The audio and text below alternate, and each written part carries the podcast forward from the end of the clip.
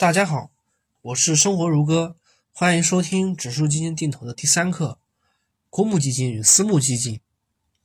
那我会从以下两个角度给大家说清楚这个问题。第一个是两者的区别，第二个是普通人应该如何选择的问题。那我们开始第一个问题，区别。那如果说简单的理解呢，大家可以从学校这个例子来入手。大家都知道，学校现在的学校其实有两种区别，第一个是公立学校，第二个是叫私立学校。那在国外，公立学校其实相对比较弱势的，它的这个水平呢，相对来说没有那么高；私立学校呢，就相对水平就非常高了。在国外是这个问题，它的这个硬件水平呀，这个师资力量呀，各个方面的这个。这个人员成本啊，方面等等都是名列前茅的，所以这个就体现两者的区别。那还有就是人员选择的问题，绝大部分普通人都会去选择去公立学校，那只有极少数的这些就是有钱人的问题，有钱人他可能会去选择这个私立学校。那在中国呢，其实是公立学校比较好，那公立学校呢？主要是国家支持的，私立学校呢很多都是私人的。这个这个私立学校在中国其实是比较少的。当然呢，这个水平我还不太了解。就是说这个这样一个例子吧。所以对比到这个公募基金与私募基金的区别，其实也是可以想象的。那我会那我会接下来呢就把这个公募基金与私募基金两者最大的不同点跟大家分析一下。那第一个呢，就是公募基金。首先从数量上来讲，公募基金的数量非常少。从数量上来讲非常少，全国只有几十家，全国就只有几十家，而且多年基本上没有改变过，非常少。而私募基金呢，数量就非常多了，非常非常多，全国差不多有几万家。它的这个申请的这个门槛啊。就是说，你创立这样的一个私募基金，它的门槛其实是比较低的，相对来说比较低啊。这个全国有几万家，这个从数量上来看，它的竞争是比较激烈的。其次呢，这个面向的对象也是不一样的啊，面向的对象它其实也是不一样的。对于公募基金来说呢，它的面向对象就是全体的、全体的这个社会大众，它都可以去。去这个发行他们的产品，那对于私募基金来说呢，他们的这个选择范围就比较窄了。这个怎么什么意思呢？他们只只能对这个特定的对象去做，去发行他们的产品。哪哪一类特定对象呢？我这里用了一个名词叫高净值投资者。这个说说起来，其实大家都应该明白了，就是那些。资金量比较大的人啊，如果从资金量大不大这个角度来说，就是说，这个资金量肯定是特别大的那一部分人才有资格去做这个私募基金投资，所以大家可以看出来啊。然后呢，就是这个宣传的渠道它也是不一样的。对于公募基金来说呢，它的宣传渠道是非常多的，这个它可以在这个大众媒体公开场合。去做这样的宣传，宣传它的产品都是可以的，啊，都是可以的。这个是公募基金。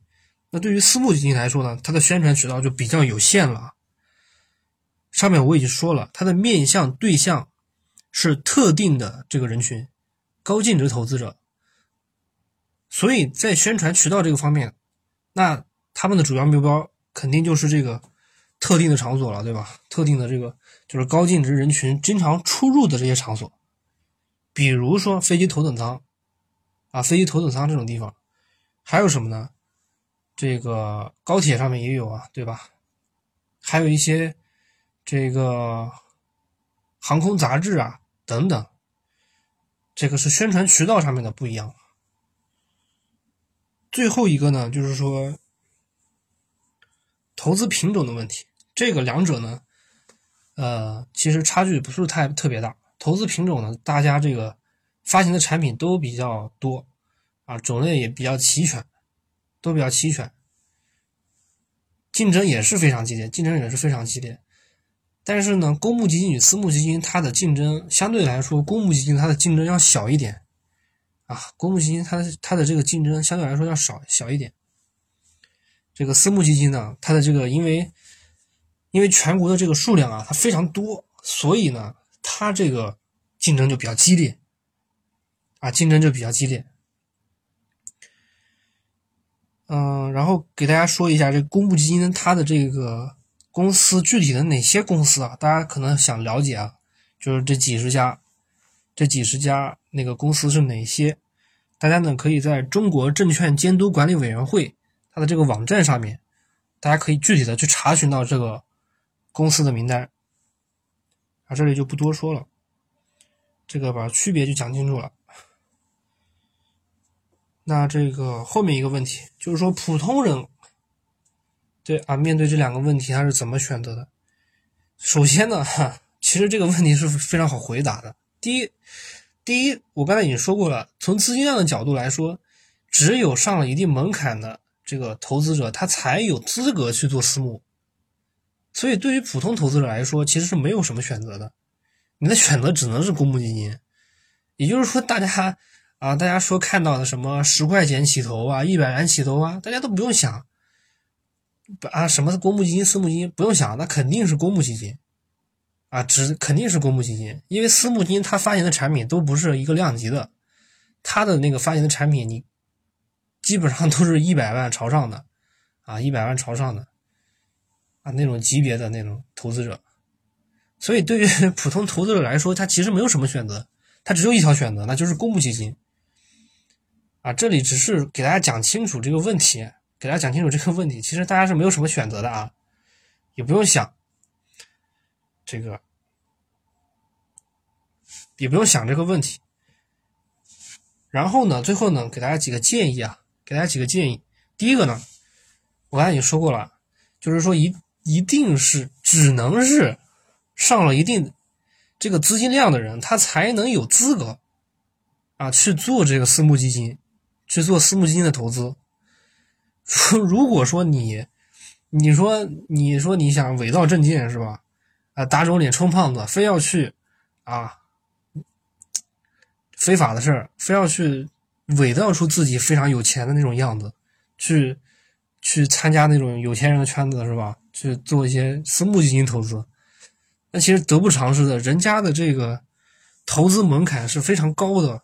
亏损的力度也不是你能承受得了的啊，所以大家不要去，就是啊，有人可能会想，哎呀，这个私募基金它的管理水平是不是高一点呀？这个赚钱是不是多一点啊？其实这个并不一定是这样啊，并不一定是这样，并不一定是这样。还有第二个问题就是说，如果说你谎，你看到一些谎称是私募基金的，他竟然在。公开场合做宣传，那你都不用想，那绝对是骗子，因为国家是不允许这个私募基金，它是公共场所、公共的场合，就普通大众场合去公开的去宣传他们的产品的，这是不允许的，这是法律规定的。所以你遇到这样的事情，要么直接举报，要么你就别参加啊，要么就别参加，因为一定是骗子，一定是骗子。现在很多搞私募基金骗局的人。其实也是很多的，大家一定要注意这个问题。那今天的这个公募基金与私募基金的这个问题，给大家讲清楚了，咱们下次再见。